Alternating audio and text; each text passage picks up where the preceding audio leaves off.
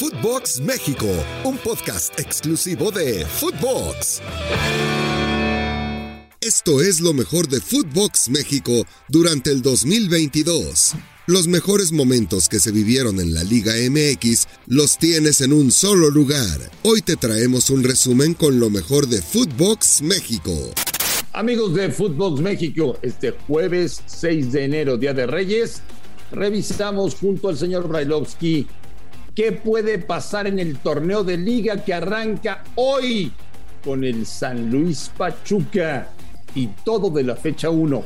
Lo platicamos en Footbox México. Hoy arranca la liga. El calendario está marcado para que hoy, 6 de enero, arranque el torneo de liga. Apréndaselo, ¿eh? Porque no está fácil. Clausura 2022 Grita México. Así se llama nuestro querido torneo. Rusito, te mando un abrazo, ¿cómo estás? ¿Cómo andas, Marín? Primero aclararte que me trajeron mucha alegría, felicidad, familia, salud, y eso es lo más importante. Agregado a esto el tema deportivo, que afortunadamente le voy al mejor equipo que hay en México, al más importante, a la institución más grande. Así que vino maravillosamente bien todo eso. Y por el otro lado, ya dispuestos a ver cómo arranca este torneo el día de hoy. Veremos que ¿Qué nos traen? ¿Qué nos marcan? ¿Qué vamos a poder llegar a ver en estos ¿Veremos un San Luis muy diferente con Zambuesa o todavía no? Eh, si, si Sambo está al 100, yo creo que sí. Por lo menos vamos a ver este, eh, cosas agradables, cosas lindas. Sabemos que Sambo juega muy bien al fútbol, que la edad en él ya no, no, no ha jugado ni pesa, porque por momentos cuando lo vemos en la cancha ve un chico, un chico joven y seguramente, seguramente tendremos oportunidad de ver partidos de San Luis agradables, porque, porque Zambuesa te da algo distinto, porque Zambuesa te da algo diferente. Entonces, sí, estoy, estoy con ganas de ver este nuevo San Luis. Yo tengo muchas ganas de ver, Russo. No sé en cuánto tiempo veremos un tope futbolístico, pero la combinación Almada con el plantel de Pachuca, más con los jugadores que llegaron, los que, los que contrataron, creo que puede ser un equipo que vuelva a ponerse en los primeros planos. ¿eh? ¿Por qué la selección, después de tres años de trabajo con Martino, no juega bien al fútbol?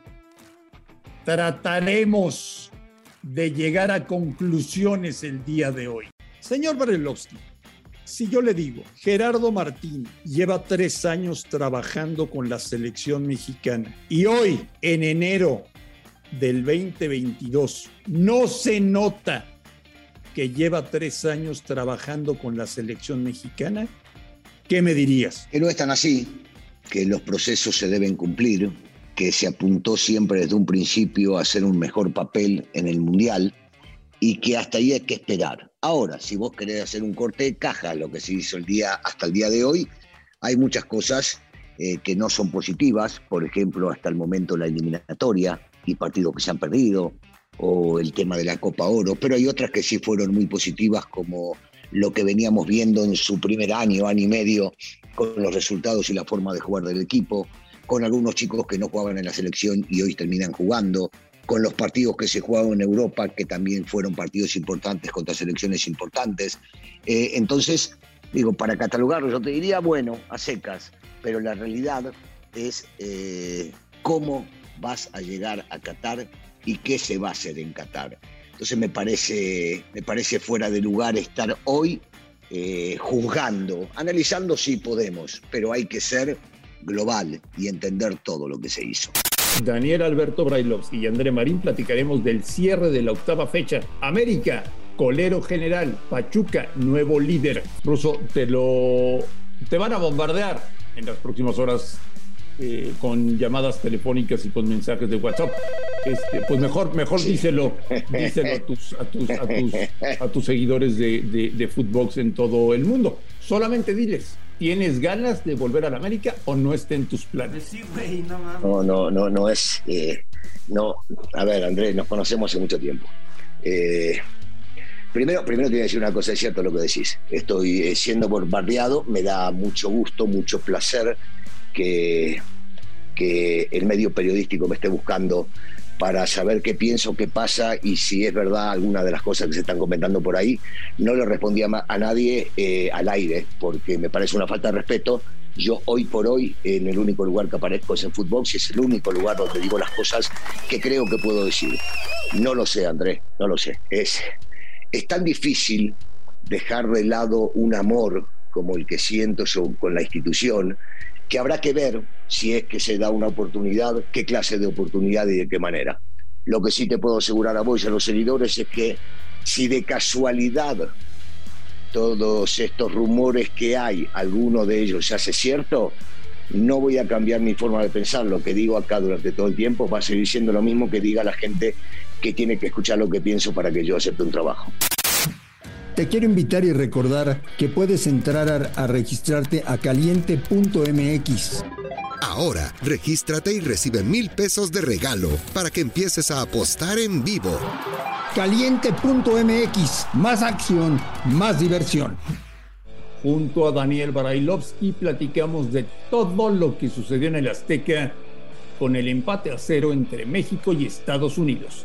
Footbox México desde las 2, 3 de la tarde ya había gente a las afueras y en el estacionamiento del Estadio Azteca. ¿En qué cambia mi comentario? No lo entiendo, pero seguida. Tres. Nunca había visto tanto consumo de alcohol antes de un partido de fútbol en el Azteca. Marín, me habla de todo extra cancha, yo te hablé de fútbol, ¿qué te está pasando? Cuatro.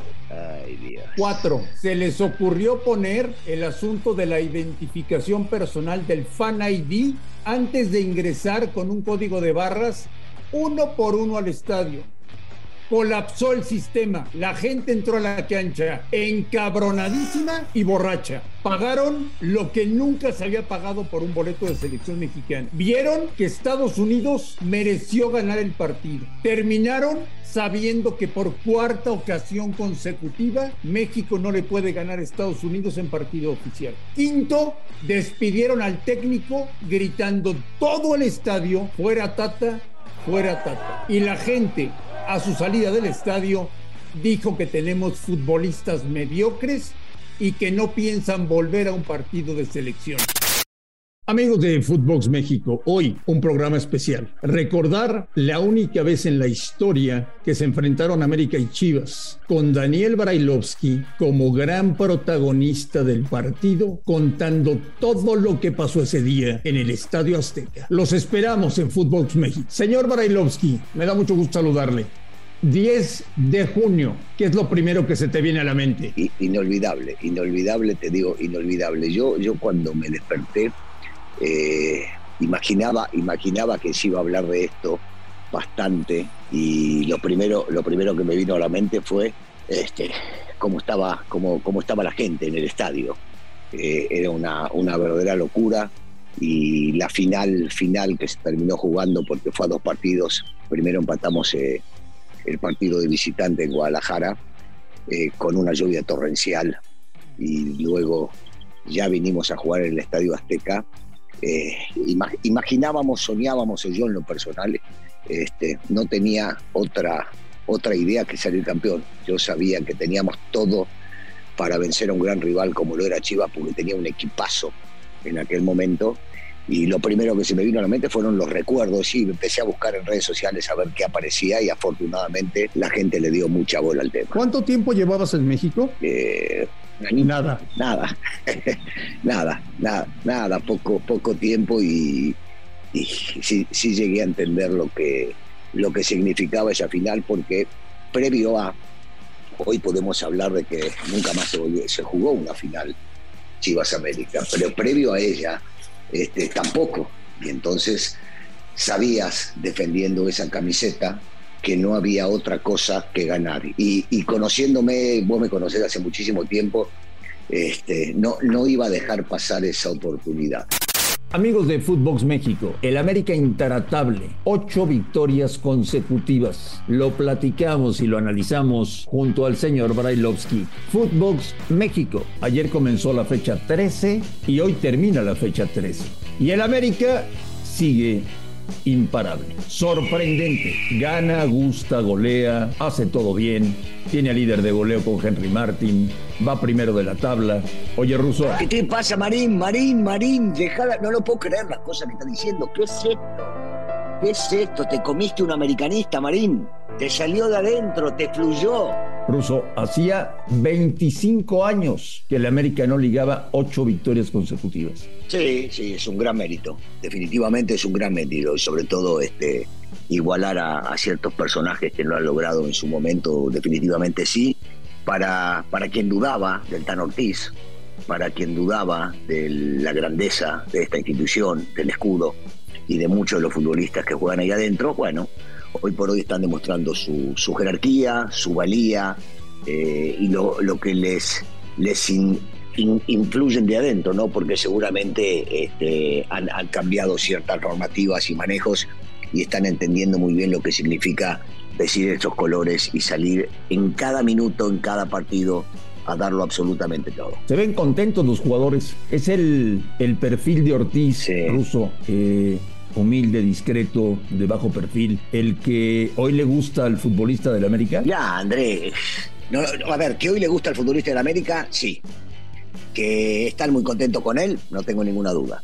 Que tiene un perfil bajo, también. Ahora, ahora, si me preguntás a mí si eso es lo que el americanismo representó en la historia y no sé cuánto, estamos lejos de una realidad. Antes de continuar, quiero recordarles amigos de Footbox que si quieren demostrar qué tan buenos estrategas son, lo pueden hacer en Draftea. Descarguen la app de draftea.com, usen el código Footbox y recibirán un 30% adicional en su primera recarga. Recuerden que es el Daily Fantasy oficial de la Selección Nacional de México. Amigos de Fútbol México, junto al señor Brailovsky, platicaremos de lo que nos dejaron los cuartos de final, de qué podemos esperar de las semifinales y de los equipos que ya están de vacaciones. No te queda la sensación, hablando de la otra serie, porque hablamos un poquito del América Toluca, no te queda la sensación en el Monterrey Pachuca que el equipo de Bucetich siempre nos deja esperando un poquito más como que siempre pensamos que es un equipo que puede jugar mejor al fútbol. Y, yo sigo convencido de eso. Siempre, siempre puede jugar mejor al fútbol, porque tiene un gran técnico, porque tiene grandísimos futbolistas.